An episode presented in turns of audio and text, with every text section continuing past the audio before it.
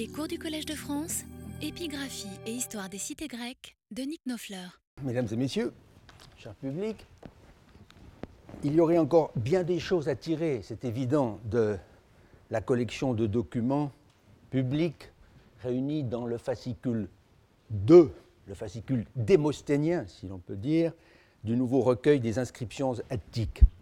Mais après deux leçons, euh, à mettre en évidence à travers quelques exemples significatifs ce qui est source de grande satisfaction et ce qui peut, ici et là, susciter des interrogations, voire des objections, il paraît raisonnable de revenir progressivement à une phase plus avancée de l'histoire athénienne, celle dont nous traitions à la fin du cours de l'an dernier, et qui a fait l'objet d'ailleurs, elle aussi, d'un nouveau recueil épigraphique.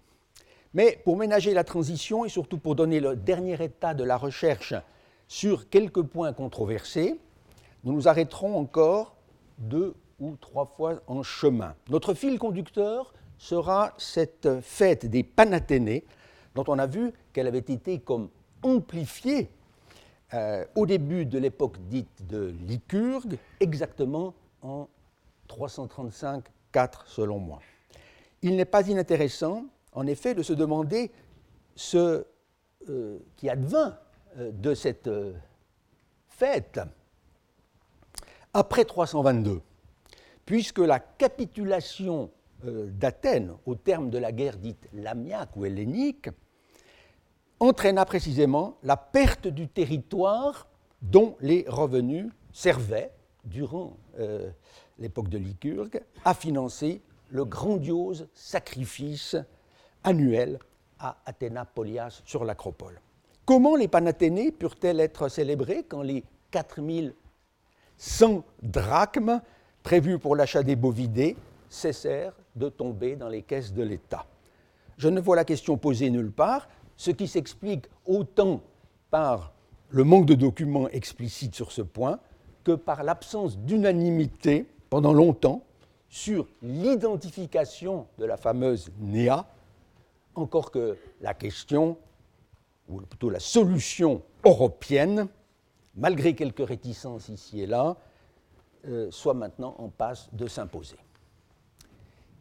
Il n'y a en tout cas pas de grande surprise à attendre euh, là-dessus des inscriptions qui seront réunies dans le fascicule 3 euh, du corpus, dont l'édition a été confiée par l'Académie de Berlin à l'épigraphiste britannique Graham Oliver, venu présenter ici même, voici trois ans déjà, un document de l'extrême fin du IVe siècle. En effet, parmi les décrets du Conseil et du peuple, qui vont de 321 à 301, c'est l'espace temporel hein, imparti à ce fascicule en réparation, il en est fort peu qui font mention des Panathénées, et aucun, à ma connaissance, ne se rapporte spécifiquement à cette fête.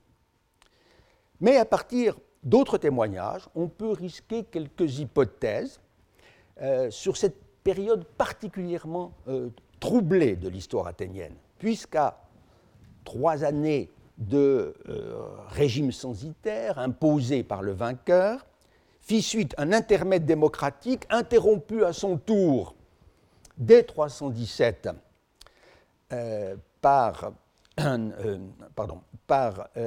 dix années de gouvernement autoritaire sous la houlette du philosophe Démétrios de Phalère, lequel fut renversé à son tour en 307 euh, en faveur d'un régime certes démocratique mais fortement contrôlé, surtout à partir de 304 par les rois Antigone et Démétrios Poliorcète.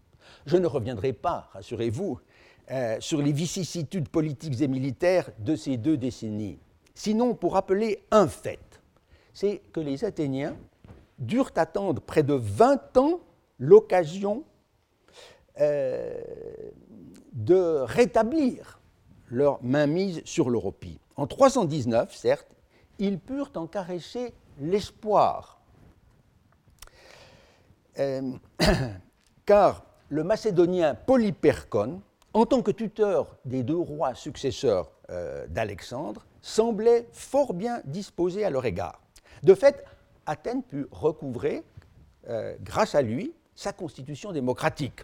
Mais cet officier fit proclamer en même temps que si les rois restituaient euh, à Athènes l'île euh, de Samos, Oropos, en revanche, devait rester entre les mains des Européens, comme maintenant. Cataper Nune dit la fameuse ordonnance de 319 euh, qui est chez Diodore, livre 18. Mais on notera qu'au témoignage d'un inventaire attique, le propre fils de Polypergone, Alexandros, fit sur l'acropole en 318 à l'occasion des Panathénées, une consécration d'armes selon l'exemple donné en 334 par son glorieux homonyme Alexandre le Grand. Nul doute par conséquent que la fête, avec ses processions, sa procession, ses sacrifices, continuait à être célébrée. Mais comment les Athéniens s'en tirèrent-ils pendant cette période de vaches maigres, euh, c'est le cas de le dire, pour faire monter jusqu'à Athéna le fumet de la viande brûlée sur le Bomos au Mégas, le grand autel de la déesse? On ne sache pas que le philosophe Démétrios de Phalère, pourtant très porté aux réformes, ait touché à l'organisation des Panathénées.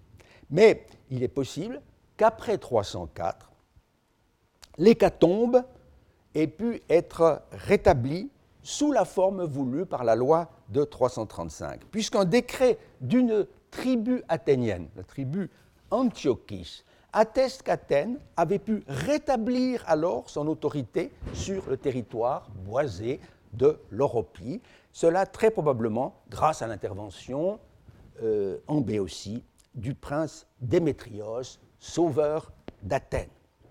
Pendant plusieurs années, l'achat des bêtes destinées à l'hécatombe dut ainsi être assuré comme avant 322. Mais peut-être dès l'année 294, euh, en tout cas à partir de 287, les Athéniens, brouillés avec le roi Démétrios, furent privés, sinon définitivement, du moins pendant très très longtemps, de cette terre qu'ils tenaient de lui. Cela signifie qu'allait se poser à nouveau pour eux le problème du financement de leur grande fête nationale. La question était d'autant plus lancinante que peu de temps auparavant, le trésor de la déesse avait été mis à mal par l'homme d'État Lacarès, euh, qualifié à tort ou à raison de tyran par ses adversaires, qui avait organisé la résistance au roi Démétrios.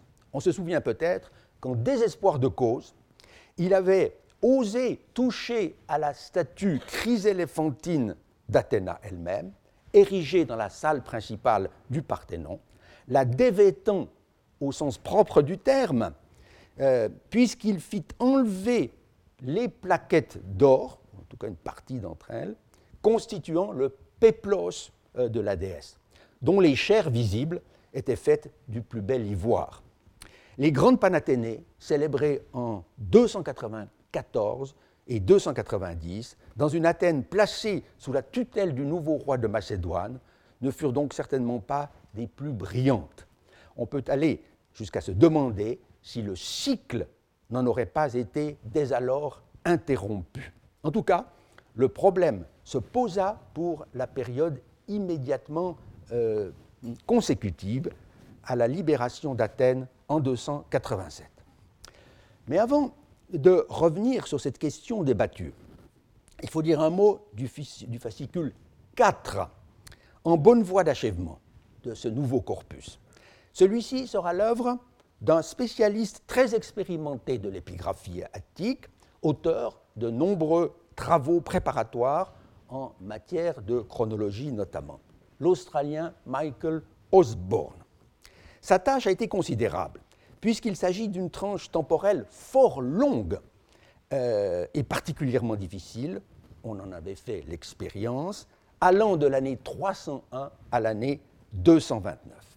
Environ 300 décrets, fragmentaires certes pour la plupart, sont actuellement connus pour cette période, qui posent de redoutables problèmes de chronologie relative et absolue, à la solution desquels Osborne a passablement contribué, comme le met en lumière un petit livre paru l'an dernier euh, sous les auspices de notre collègue d'Athènes, Angelos Mattheou. Athens in the 3rd century BC. Or, plusieurs décrets de cette époque, et parmi les plus fameux, apportent des informations sur l'organisation des Panathénées.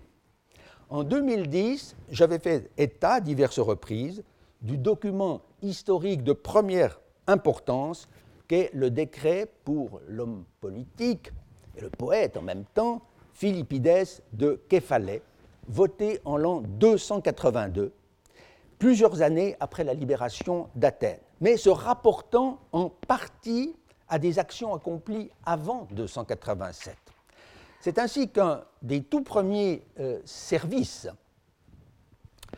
euh, rendus à ses compatriotes par ce personnage fut de convaincre le roi Lysimaque de Thrace, à la cour duquel il résidait, de contribuer à la confection des pièces de bois, vergue, kéraïa, et ma, istos, qui servaient en quelque sorte de présentoir pour le euh, peplos, le vêtement sacré remis à la déesse lors des grandes panathénées. Oppose andote teteoi, eista panathenaia, toi peploi. La présentation euh, du peplos, comme dit expressément l'inscription à la ligne 15. Notons au passage qu'en dépit de la connotation nautique de ces euh, termes, il n'est pas assuré du tout que le véhicule des Panathénées ait euh, eu dès alors la forme d'un navire, comme celui qui était exhibé lors des Dionysies, au témoignage euh, de nombreux documents figurés. On admet couramment que ce bateau euh, des Panathénées fut introduit dans le rituel après la victoire navale de Salamine. En réalité, aucun témoignage n'en est connu avant l'époque impériale. Le mât vertical et la vergue horizontale, Istos et Keraya, évoquaient peut-être tout simplement le grand métier à tisser pour le peplos.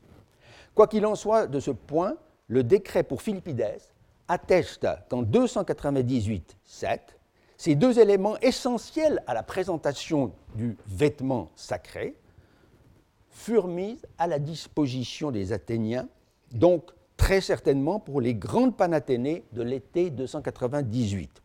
Notons qu'il n'est nullement question du rétablissement de cette fête, comme l'écrivait naguère le regretté Jean Pouillou dans son excellent choix d'inscription grecque, pas trace non plus euh, d'une prétendue négligence euh, euh, des devoirs religieux il s'agissait seulement de remplacer deux pièces euh, endommagées quatre ans plus tôt, quand, écrit Plutarque dans sa vie de Démétrios, chapitre 12, le péplos où l'on avait tissé les images des rois Antigone et Démétrios, aux côtés de celles de Zeus et d'Athéna, fut déchiré par une bourrasque alors qu'on euh, le promenait à travers le céramique accident où ce même Philippides avait vu la condamnation d'un acte impie, euh, œuvre de son adversaire politique Stratoclès.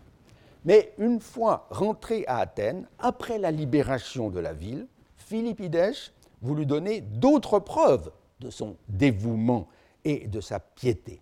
Élu euh, dès 285 4 aux fonctions d'agonotète, c'est-à-dire de magistrat chargé de l'organisation générale des concours, il sut répondre à l'attente de sa patrie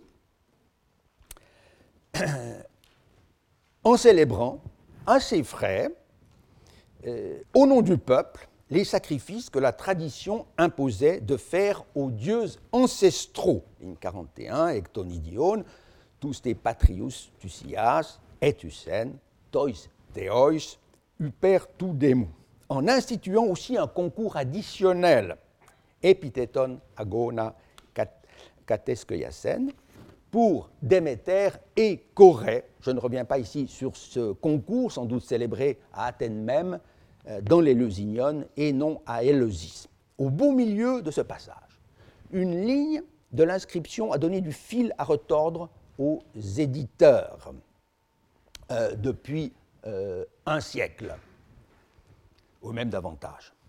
On n'a pas su trouver encore quel était le mot manquant au début de la ligne 42, avant le verbe edoken. A not easy restoration, écrivait en 1978 Leslie Shear, directeur des fouilles américaines de l'Agora. Tout le monde, en revanche, paraît convaincu qu'à la ligne suivante, il faut rétablir le mot agonas, cet accusatif ayant, nous dit-on, valeur temporelle ou même finale, avec une préposition à sous-entendre, sinon à suppléer. Philippides, en tant qu'agonothète, aurait donc fait quelque chose lors de tous les concours. Mais dans une séance de séminaire de l'année 2010, j'ai osé proposer une toute autre solution, restée encore inédite. Le complément d'objet de Edoken n'est pas à chercher avant, mais après le verbe.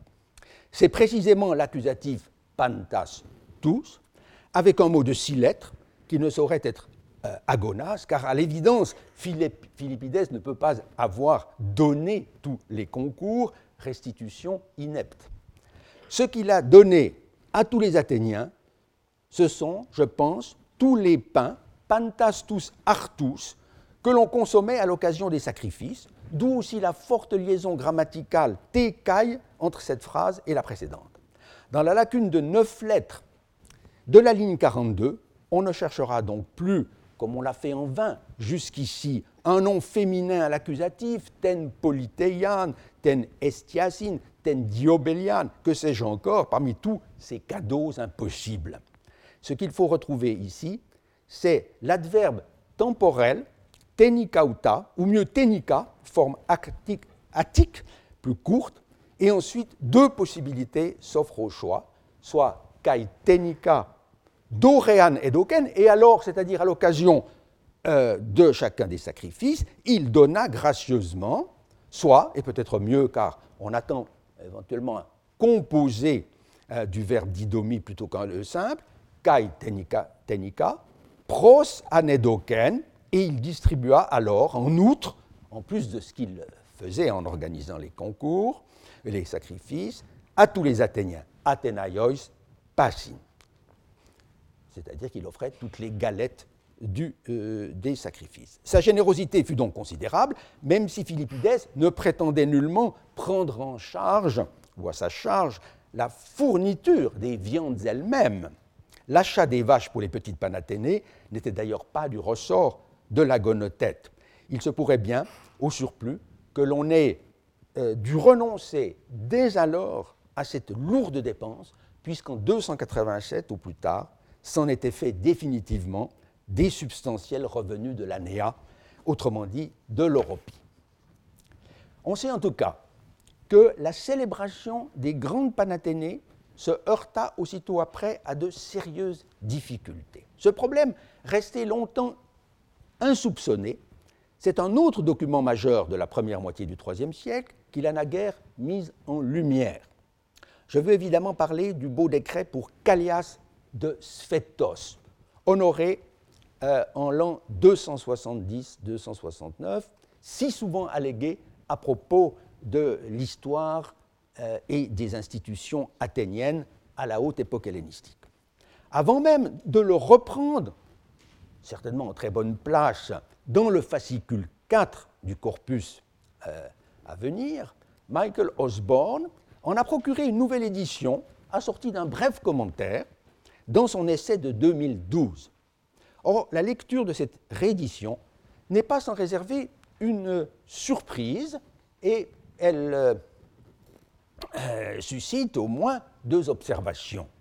D'une part, on constate qu'aux lignes 78-79, qui sont les seules à n'avoir pu encore être complètement restituées, et qui se rapportent à, l'attitude exemplaire du personnage pendant la période euh, de l'oligarchie, le texte n'est pas exactement celui que fournissaient les éditions euh, précédentes depuis la publication du document en 1978 sans que pour autant l'on puisse parler d'un véritable progrès, puisque Osborne n'essaie pas de tirer parti de sa nouvelle lecture, celle d'un Tao et d'un epsilon juste après Oudépoté upomeinas, n'ayant en aucun cas admis, supporté. Ces deux lettres, en effet, l'épigraphiste australien les a laissées, vous le voyez, en majuscules, avant une courte lacune non comblée. La tournure T, Kai, semble ici exclue par le manque de place avant un nouveau développement pour indiquer l'attitude intransigeante euh, de Callias à l'égard de l'oligarchie. Dans ces deux lettres, il faut donc voir bien plutôt la première syllabe d'un verbe à l'infinitif qui est attendu après upomeinas. J'étais déjà allé dans ce sens en proposant en 2002 de restituer ici le verbe archestai, n'ayant absolument jamais accepté d'être commandé, autrement dit, de se soumettre au régime oligarchique euh, mis en place par le roi Démétrios après 294. Mais s'il se confirmait que le verbe débutait par les lettres T, euh, tau, epsilon, la restitution orchestai ne pourrait évidemment plus être défendue. Je suggérerais alors d'écrire telegistai, qui correspondrait bien aux traces des lettres et à l'espace disponible. Callias n'accepta jamais, aussi longtemps que fut abolie la démocratie euh, authentique, d'entrer dans le cercle des dirigeants de la cité, malgré ses moyens financiers, ses relations familiales. C'est en effet un sens possible, quoique assez rare, de telein au passif, être classé, être initié, et par analogie, être compté au nombre des membres d'un groupe influent, celui des stratèges par exemple, un exemple connu chez Démosthène, telestenai stratégos ekastos pudazon, chacun cherchant à être mis parmi les stratèges à rapprocher aussi de l'expression bien connue oi en telei, euh, désignant les hommes au pouvoir, les dirigeants chez Hérodote et euh, plus tard. Il semble donc possible de rendre compte de la nouvelle lecture de Osborne, ce qui permettrait de faire progresser un peu l'établissement du texte. L'autre point litigieux se rapporte directement à l'histoire des Panathénées en ces années consécutives à la libération de 287 en 2011, j'étais revenu sur euh, le passage où il est dit qu'à l'époque où le roi Ptolémée II d'Égypte célébrait pour la première fois la fête des Ptolémaïas à la mémoire de son père, Ptolémée Soter, le fondateur de la dynastie Lagide, décédé en 283-2, Callias, envoyé en délégation à Alexandrie pour y représenter sa cité lors des cérémonies, avait été amené à, solliciter, au nom euh, d'Athènes, la générosité du souverain régnant, car le peuple athénien se trouvait à ce moment-là, toté, euh, c'est très explicite, sur le point également de célébrer les Panathénées après un certain laps de temps pendant lequel la fête avait dû être interrompu depuis la libération de la ville. Il est vrai que l'adverbe numéral gravé après toté euh, à la fin de la ligne 64 n'était que très particulièrement lisible, mais il avait paru clair que ce ne pouvait être que proton pour la première fois depuis cet événement euh, majeur. Cela n'allait certes pas sans problème, dans la mesure où il fallait admettre qu'à Athènes, on avait dû attendre au moins jusqu'en 282 ou même seulement 278 pour reprendre le cycle interrompu des grandes Panathénées. Car la première célébration des Ptolémaïas, elle, ne pouvait guère avoir eu lieu avant 279-8, compte tenu du temps nécessaire à la mise euh, sur pied de euh, cette nouvelle grande fête panhellénique. Aussi, dès 1980, Osborne lui-même, dans un compte-rendu assez rapide, euh, avait-il suggéré d'éliminer Proton au profit de Triton pour la troisième fois, et il fut suivi avec conviction par un jeune historien allemand, euh, Boris Dreyer. Cela avait certes l'avantage de rendre inutile toute idée d'interruption des Panathénées. En effet, c'est seulement pour la troisième édition Triton de cette fête après la libération que Callias, au printemps 278, aurait demandé le soutien de Ptolémée. À la réflexion, pourtant, cette substitution s'avérait bien improbable. Pourquoi aurait-on pris la peine de dire que l'on était à la troisième célébration si justement il n'y avait pas eu la moindre interruption? De plus, en 2011, comme on l'avait signalé l'an dernier, une chercheuse américaine, Julia Shear, fille du premier éditeur, avait noté qu'en réalité il subsistait sur la pierre les deux jambages euh, d'un pi et qu'il fallait donc en revenir à la restitution proton. Mais Osborne, aujourd'hui, ne veut point entériner cette lecture, car il n'accepte pas la conclusion chronologique que Julia Schiller entend en tirer. Pour elle, en effet, la seule manière raisonnable d'expliquer que la fête n'ait pu avoir lieu dans l'été 286, c'est que le soulèvement d'Athènes se déroula précisément à ce moment-là, ainsi que l'avait proposé et soutenu le premier éditeur du décret. Mais au lendemain de cette très méritoire publication, Habicht, Osborne et Osborne lui-même avaient fait valoir, indépendamment, de très bonnes raisons en faveur d'une date plus haute, montrant, que la libération fut réalisée dès le printemps 287. On voit ainsi qu'il y a parmi les spécialistes anglo-saxons eux-mêmes un désaccord assez profond sur ce point crucial de l'histoire politique et religieuse. Qu'on me permette alors de redire ici, en toute brièveté, quelle est ma position actuelle. D'un côté, je ne saurais croire à la restitution tritone, qui me paraît épigraphiquement, pardon, euh, désespérée et historiquement dépourvue de sens. C'est seulement dans l'hypothèse euh, où la fête devait être célébrée pour la première fois depuis la libération de la ville que Callias s'était fondé à demander au roi Ptolémée la mise à disposition de cordages pour le péplos d'Athéna. Le décret utilise en effet euh, le mot opla, qui a évidemment plus d'une signification, mais dont un autre décret nettement plus tardif euh, puisqu'il date de l'année 142 et pour un agonothète, montre que, sans équivoque là, qu'il doit s'agir ici non pas de pièces de bois, mais de cordages faits d'étoupes, opla stupina, euh, comme, donc, comme les agrès de, navires. Si en 278, la fête en avait été à sa troisième célébration, quel besoin y aurait-il eu à le dire puisque tout aurait été, encore une fois, parfaitement régulier? Il semble donc absolument nécessaire d'admettre une euh, interruption du cycle des Panathénées dans les années 280. Mais d'un autre côté, je ne pense pas que la situation économique d'Athènes au lendemain de sa libération ait été la cause principale de la non-célébration euh, en 286 et en 282 encore car le dénuement n'a jamais empêché une communauté d'honorer ses dieux. Comment croire au surplus que les Athéniens aient pu faire montre d'ingratitude en pareille circonstance à l'égard de leur déesse tutélaire? C'est pourquoi je suis d'avis que l'obstacle était en réalité de nature politico-religieuse. Pour pouvoir fêter Athéna Polias, il fallait que toute la cité fût rassemblée autour de la divinité fondatrice archégétis, comme l'appelle précisément de manière rare euh, le décret euh, pour Callias.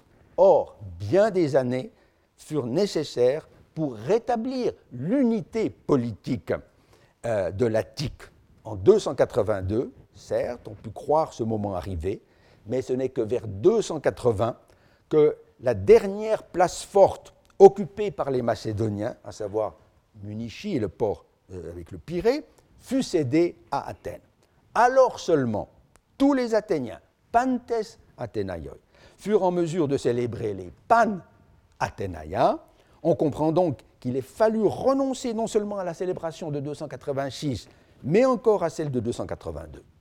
Je ne me fais néanmoins pas beaucoup d'illusions sur le sort immédiat de cette exégèse, car très rares encore sont les historiens qui accepte l'idée même qu'Athènes ait pu récupérer le Pirée avant de subir à nouveau le joug macédonien entre 262 et 229.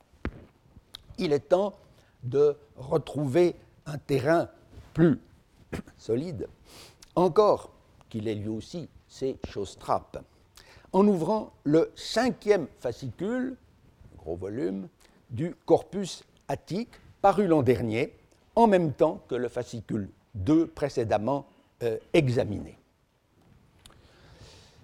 Ce très ample volume porte en effet sur la période 229-167, qui avait constitué la matière de notre cours et du séminaire de 2012.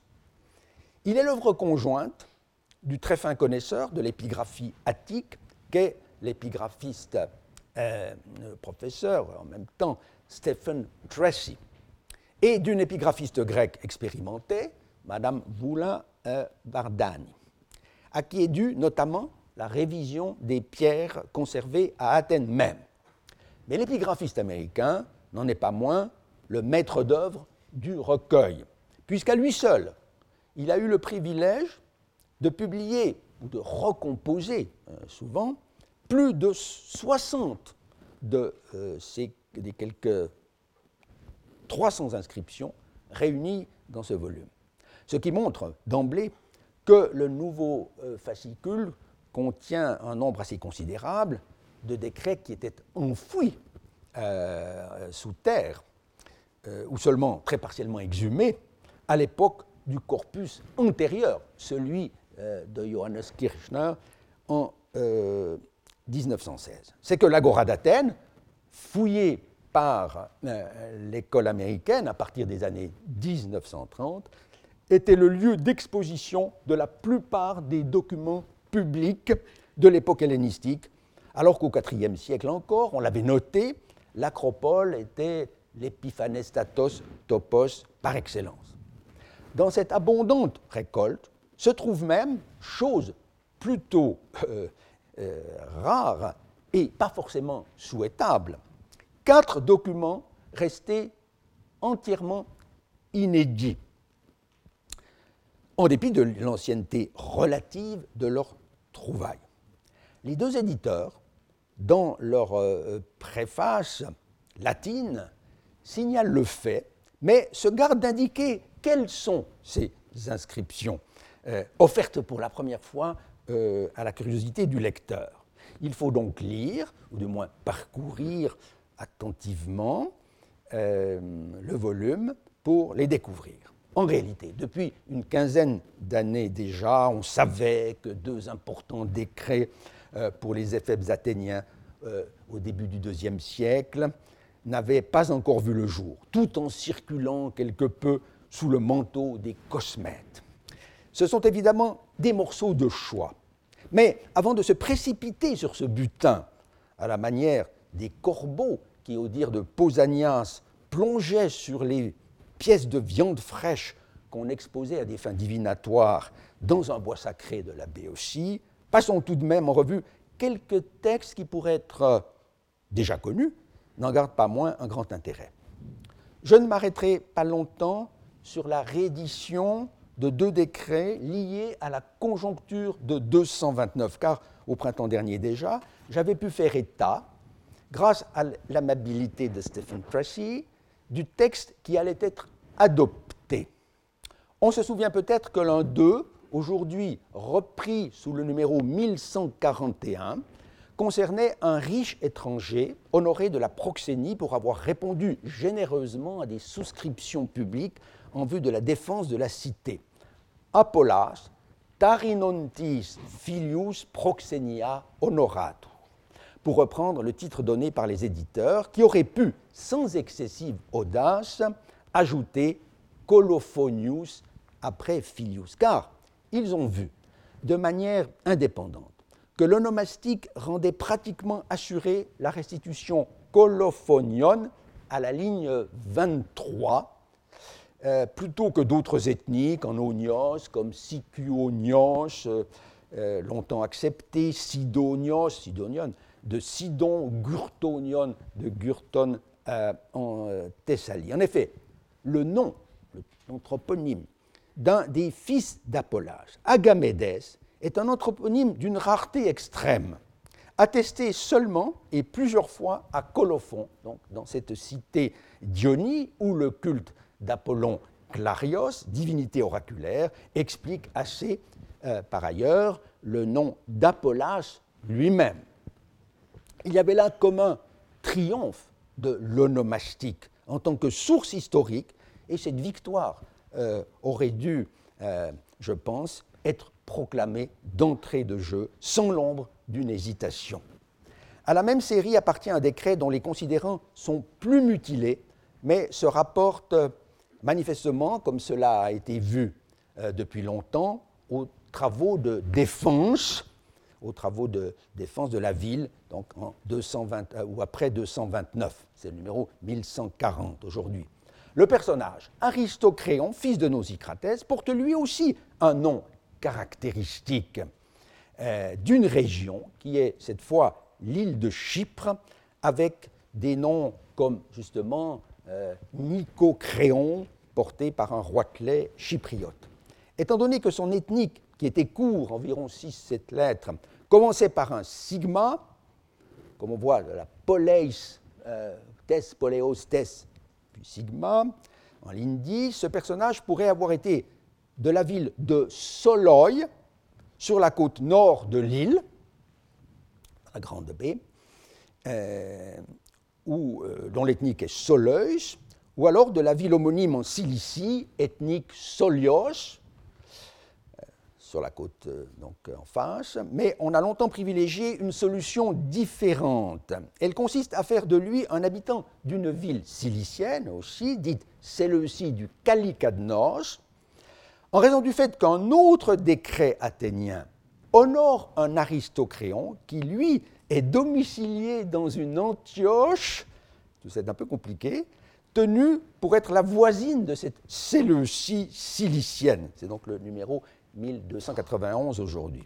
Or, l'aristocréon en question, celui-ci, est loué pour avoir fait un séjour d'études à Athènes, épiscolène, ce qui n'est pas banal, tout en étant un personnage important dans sa propre cité, puisqu'il y accueillait avec générosité les envoyés d'Athènes, aussi bien que les ambassadeurs sacrés, spondophoroi, que d'abord les ambassadeurs civils. Notons ce propos qu'il aurait fallu introduire à la ligne 19 la restitution presbéone de Louis Robert, qui a montré qu'à Athènes, les spondophoroi ne faisaient qu'un avec les théoroi, ce qui condamne ici la restitution théorone du grand Adolphe Wilhelm.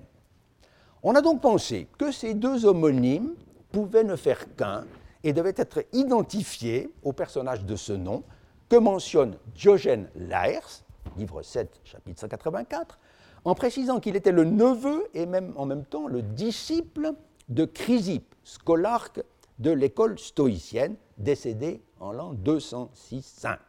Or, ce Chrysippe était précisément de Cilicie, plus précisément de Sol ou de Tarse. Donc Aristocréon, né vers 250, aurait pu suivre l'enseignement de son oncle à Athènes pendant une vingtaine d'années avant de regagner sa patrie cilicienne ou chypriote. Telle est en gros l'opinion commune encore euh, chez euh, Éric Perrin, Éducation, Culture et Société à Athènes en 2006. Mais cette reconstitution un peu acrobatique, il faut bien le dire, paraît aujourd'hui plus malaisée à admettre, étant donné que euh, l'archonte Chariclès, mentionné dans le second décret, celui que vous avez sous les yeux, s'est avéré daté au plus tôt de l'an 200, peut-être même seulement de 184-3 selon les nouveaux éditeurs. On comprend donc que ceci est mis en doute l'identification traditionnelle des deux aristocréons, même si leur chronologie est ici probablement un peu trop basse. Les quatre grands inédits que comporte ce fascicule 5 du corpus honorent tous, quant à eux, des Athéniens de souche, et de manière collective, non pas individuelle. Il y a d'abord deux décrets pour des collèges de prytanes, c'est-à-dire pour les 50 membres d'une même tribu, Fulet, constituant pendant la durée d'une prytanie, soit à peu près un mois, la présidence du Conseil de la Cité. Un grand nombre de ces décrets caractéristiques de l'époque hellénistique a été trouvé sur l'agora, à proximité du bâtiment circulaire du Tolos, où siégeaient ces magistrats. Il s'agit certes de documents assez répétitifs, puisque ce sont toujours à peu près les mêmes euh, euh, services qui font l'objet euh, de l'éloge. Mais chacun d'eux apporte néanmoins son lot d'informations, ne serait-ce que du point de vue de la prosopographie attique, du who is who, si vous voulez, euh, euh, puisque l'on apprend progressivement à connaître toute la classe politique de cette longue période. En l'occurrence, on a affaire à deux décrets séparés par une dizaine d'années, mutilés en son début, euh, le plus ancien, numéro 1144, n'est pas daté à l'année près, mais comme le font voir les éditeurs, il est certainement antérieur et de peu à l'année 224-3, quand eut lieu, on s'en souvient, l'événement très important que fut la création d'une nouvelle tribu, la Ptolémaïs, en l'honneur du roi Ptolémée III. Je ne reviens pas ici sur les raisons politiques de cette réforme institutionnelle qui entraîna un remodelage partiel de la répartition des dèmes entre les tribus. Or, dans le catalogue attenant euh, au nouveau décret pour ces 50 pritanes de la tribu Oinéis, on constate que figure encore un représentant de la communauté des Boutadaï à la ligne 61, petit dème qui fut précisément l'un de ceux à avoir été attribué après la réforme à la tribu ptolémaïs. Cette liste nous enseigne aussi que si le nombre des députés envoyés par chaque dème à la boulet des 600 était très stable, il pouvait néanmoins connaître de faibles variations de l'ordre d'une unité en plus ou en moins. On possède en effet pour cette même tribu oinéis un catalogue datant de l'année 302 quand Athènes avait déjà adopté le système des douze tribus. Une comparaison précise des effectifs est donc euh, possible et il en ressort que, euh, euh, par exemple, le gros dème d'Akar, le plus grand des de l'Attique, patrie des Acarniens d'Aristophane, avait vu sa députation passer d'abord de 22, qui est encore le chiffre ici sur cette carte, en 302, à 25, puis à 26 dans notre document, constituant ainsi plus de la moitié des 50 bouleutes de la tribu. Quel contraste avec la situation de quatre autres dèmes n'ayant qu'un seul représentant euh, en tout et pour tout. Relevons un apport supplémentaire du nouveau document. C'est dans le second décret qui émane, lui, de la boulet et, et qui honore un certain nombre de fonctionnaires ayant bien mérité de la cité pendant cette prytanie justement de Loïnéis, l'apparition d'un Olette, qui était un musicien professionnel, demeurant en fonction plusieurs années de suite. Que faisait donc ce personnage aux côtés des trésoriers, secrétaires et autres appariteurs? Très certainement, il accompagnait du jeu de son instrument les cérémonies religieuses accomplies par la boulet. L'autre inédit de même catégorie a été trouvé dans les fouilles de l'Agora en 1991. Il s'agit euh, d'une stèle bien conservée, euh, faisant mention de l'archontat de Dioclès, éponyme connu, désormais datable de l'année 214-3, donc numéro 1162. On est donc là à l'époque euh, des 13 tribus, entre 224 et 200. Et le lapicide de la nouvelle stèle est précisément de la vie euh, autorisée de Stephen Tracy, l'artisan à qui l'on doit la gravure euh, de la grande liste des archons dont nous avions parlé l'an dernier, qui vont de 229 à 211, un document tout à fait essentiel.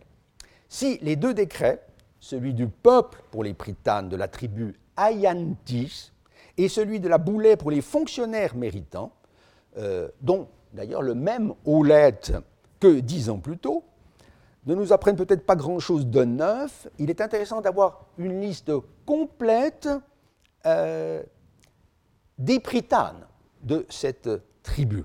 On voit que seul un nombre assez restreint de gros dèmes envoyaient alors des députés au Conseil. Ainsi, Marathon, Phalère, avec 13 députés chacun, Oinoé et Tricorinthos, avec 6 députés, enfin Ramnonte, avec 12. Aucun petit dème ne figure dans cette liste. De telles absences ne sont pas exceptionnelles et l'on pourrait constater le même phénomène dans les catalogues civiques ou éphébiques d'Érythrée, cette cité dont la constitution, on l'a vu, euh, offre tant d'analogies avec celle d'Athènes. Pour les dernières décennies du IIIe siècle, deux documents attiques ont une portée historique considérable. Il s'agit des décrets pour Eurycleides, meneur de la politique euh, athénienne avec son frère Mykion de Kiphysia, et pour Képhisodoros, en qui l'on a d'emblée reconnu l'Athénien qui, euh, le premier, mena une ambassade auprès du Sénat romain en 200 avant Jésus-Christ. Ces deux hommes d'État ont certainement en commun d'avoir été récompensés par les plus grands honneurs, même si la mention de ces Megistai Timai n'est pas conservée dans l'inscription très fragmentaire qui concerne euh, euh, le premier d'entre eux, numéro 1160 que nous allons voir dans un instant. Une chose cependant paraît de prime abord distinguer les deux cas. En effet, si le décret pour Képhisodoros a été découvert sur l'agora, où étaient normalement euh, exposés les documents de ce type, c'est au Pirée, près du bassin de Cantaros, que fut trouvé vers la fin du XIXe siècle le décret pour Eurycleides. On a cru pouvoir expliquer ce lieu d'exposition inhabituel pour un tel décret par le fait qu'au témoignage euh, de l'inscription elle-même, Eurycleides avait euh, œuvré à l'aménagement euh, des ports et de la fortification dans l'agglomération du Pirée. C'est aux lignes 14-15. Chez les récents auditeurs, assurément, cette explication n'est pas expressément euh, reprise, mais elle s'y trouve comme en filigrane, puisque tout le monde, à ma connaissance, l'admet implicitement. Or, il me paraît nécessaire aujourd'hui d'en trouver une autre, puisqu'en 1982 déjà, Christian Habicht a prouvé que le décret euh, n'entendait pas récompenser seulement une série d'actions ponctuelles euh, en rapport plus ou moins immédiat avec la libération euh, d'Athènes en 229, mais qu'il s'agissait d'honorer ce personnage pour l'ensemble de la carrière politique qu'il avait parcourue euh, jusque-là, qui devait s'étendre en gros de 250 à 210 environ.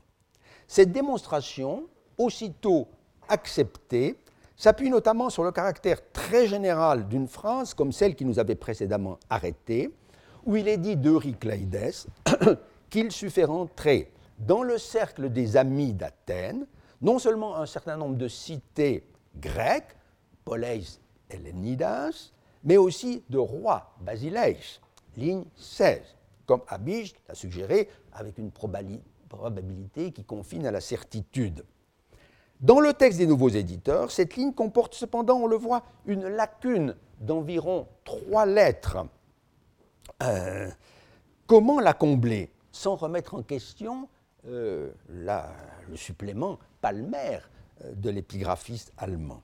Il faut, je crois, substituer au composé pros et gagetto, et gagetto est parfaitement conservé, le verbe ep, le, composé surcomposé pros epegageto, pros epegageto, euh, le verbe epagestai est en technique pour exprimer le fait de conduire quelqu'un à adopter une opinion ou à adhérer à un parti et ici à une alliance. Bref, Eurycleides n'a pas été loué seulement pour son action en faveur du Pirée, ce bienfaiteur de tout l'État, on ne saurait manquer, on ne saurait avoir manqué de l'honorer par une statue en ville même d'Athènes, sur l'agora, comme euh, Phaedros et Callias de Sphétos une génération avant lui. Dès lors, il paraît difficile d'échapper à la conclusion que si le fragment conservé vient du Pirée, c'est qu'en réalité, il y avait deux stèles à l'origine. L'une exposée dans le port, entoi emporioi, l'autre sur l'agora, ente agorai. Mais s'il y avait ainsi un décret en deux exemplaires, c'est que chacune des stèles avait été placée auprès de la statue du personnage honoré. Autrement dit, Eurycleides avait reçu l'honneur d'une double statue, chose euh, dont il n'y avait jusqu'ici qu'un seul exemple à Athènes pour cette époque encore haute, c'est celui justement de Képhisodoros, à qui se rapporte, on s'en souvient, un beau décret presque euh, intact, euh, repris maintenant sous le numéro 1290. Or, dans ce cas, la raison d'une telle récompense euh, paraissait limpide. Képhisodoros n'avait-il pas rendu aux Athéniens un service exceptionnel, dépassant en importance tout ce que les évergètes antérieurs avaient pu faire pour la cité, puisque, comme le prétend Pausanias dans ses Attica, livre 1, chapitre 36, il aurait sauvé Athènes du désastre en l'an 200 en allant solliciter le secours des Romains contre le roi Philippe. Mais l'induction n'était-elle pas trop rapide? Ne devait-on pas s'étonner que Képhisodoros eût jugé possible de demander lui-même un euh, tel euh, honneur s'il n'existait pas au moins un précédent dont il pouvait s'autoriser. On notera au passage qu'à la ligne 32, le verbe est certainement l'actif aitei, normal, mis en évidence par un espace vide que le lapicide a laissé avant comme après euh, euh, le, verbe, et non pas la forme médiopassive aiteitai, que tout le monde a accepté sans broncher, y compris, euh, on le voit, les derniers les récents éditeurs, euh, sous le mauvais prétexte qu'elle aidait à remplir la lacune de la ligne suivante.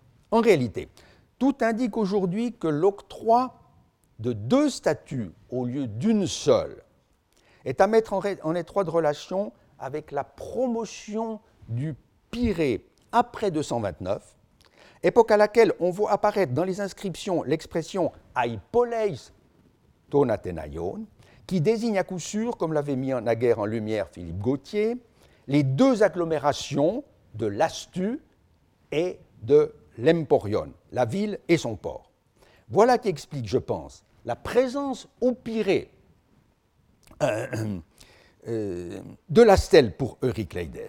Si donc Képhisodoros a demandé et obtenu à son tour deux statues, dont une au Pirée, ce n'est nullement la preuve que ses services aient été hors du commun. Pour prétendre au Mégistai d'Imaï, il lui a suffi d'être un homme politique très dévoué pendant les 30 ans d'activité requise par la loi sur les honneurs, menos men prosta triaconta était. De fait, on l'avait vu, il n'y a pas la moindre allusion dans tout le décret à cette fameuse ambassade devant le Sénat de Rome. Non pas que cet événement soit dépourvu de réalité historique, car le témoignage de Polybe atteste que l'Athénien Képhisodoros fit au moins le voyage de Rome à la fin de l'année 198, euh, mais pour la bonne et simple raison que le décret retrouvé par les archéologues américains doit avoir été voté avant l'envoi de cette euh, députation. Il est désormais établi en effet que l'inscription ne date pas de l'année 196-5, comme le premier éditeur, en 1936, l'avait trop rapidement affirmé au terme d'un raisonnement euh, compliqué et même contestable, et comme la plupart des historiens le croient encore à sa suite, en essayant de se persuader que le silence absolu observé sur le compte des Romains était le fait d'une prudence diplomatique de Bonalois.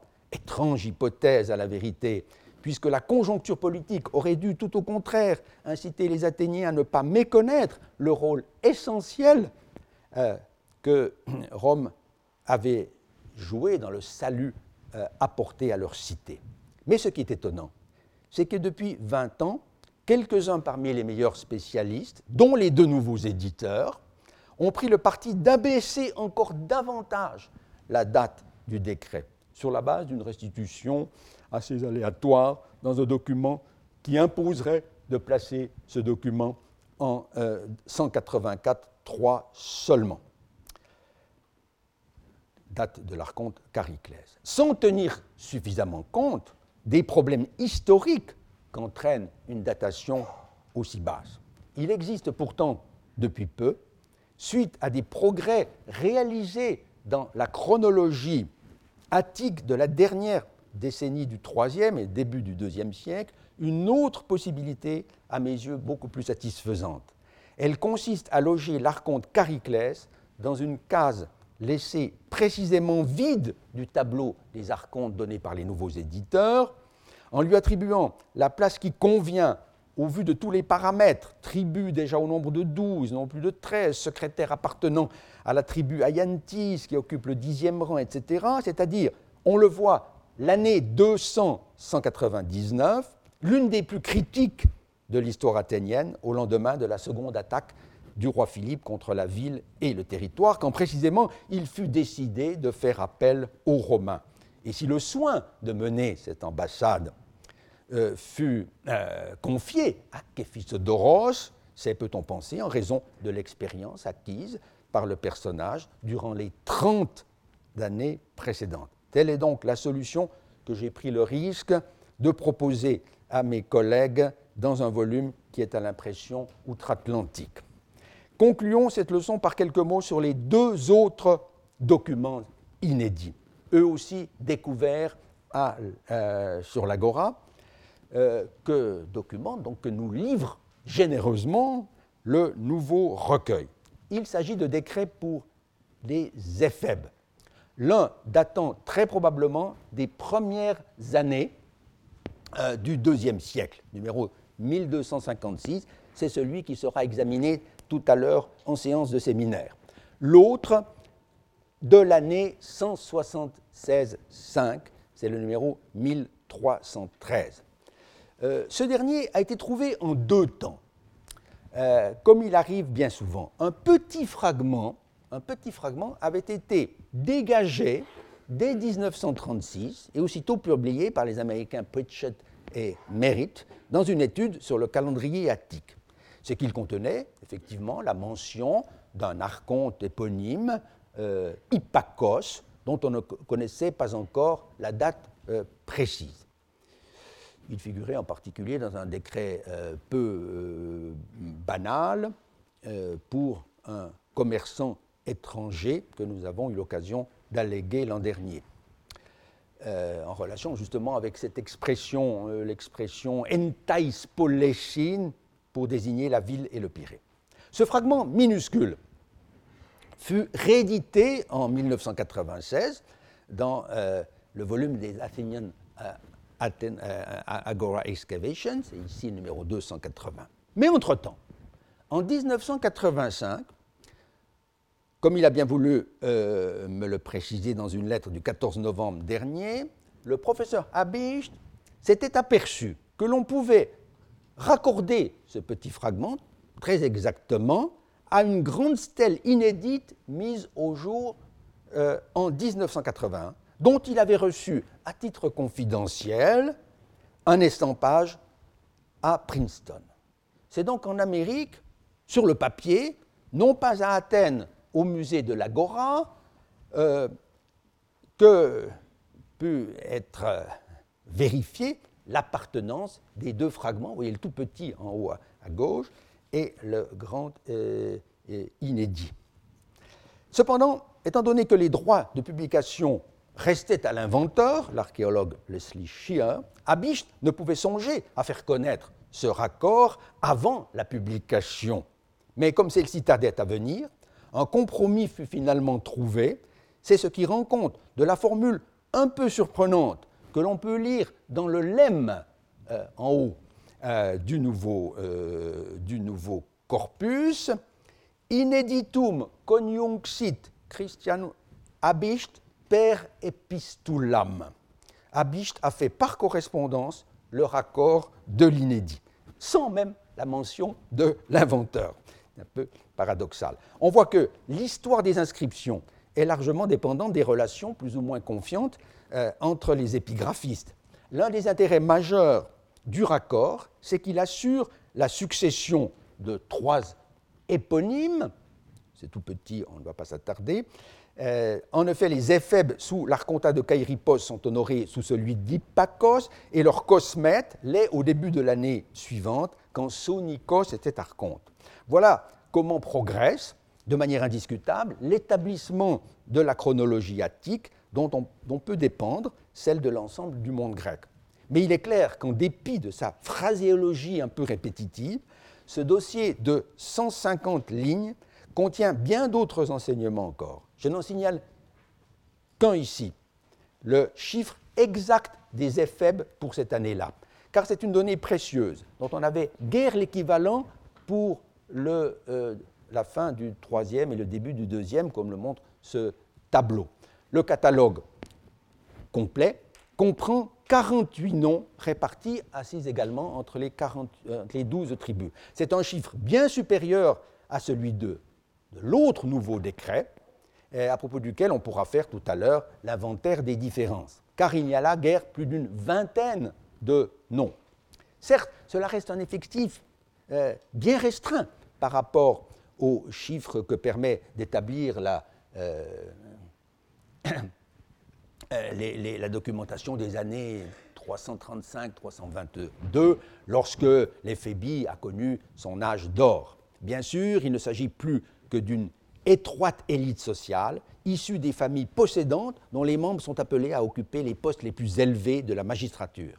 Mais ce ne sont pas pour autant des fils à euh, papa, tout juste bons à parader lors des cérémonies. Ils apprennent à obéir, peitarkein, en pratiquant des exercices militaires, combat en armes, tir à l'arc, tir à la catapulte, un engin qu'ils fabriquent eux-mêmes sous la direction de maîtres spécialisés. Surtout, ils parcourent euh, tout le territoire de l'Attique, exactement comme au IVe siècle, euh, dans les lois de Platon et dans l'Athénaïon polythéien aristotélicienne, pour acquérir l'expérience impéria euh, de la vie aux frontières, Taoria, dans les forteresses d'Afrouria. Il leur arrive même de faire une incursion, certes pacifique, dans l'Europie voisine, on y reviendra à loisir, sans parler de l'apprentissage qu'ils font également de la navigation en allant bravement à Salamine sur un navire école, pourrait-on dire, que la cité met à leur disposition.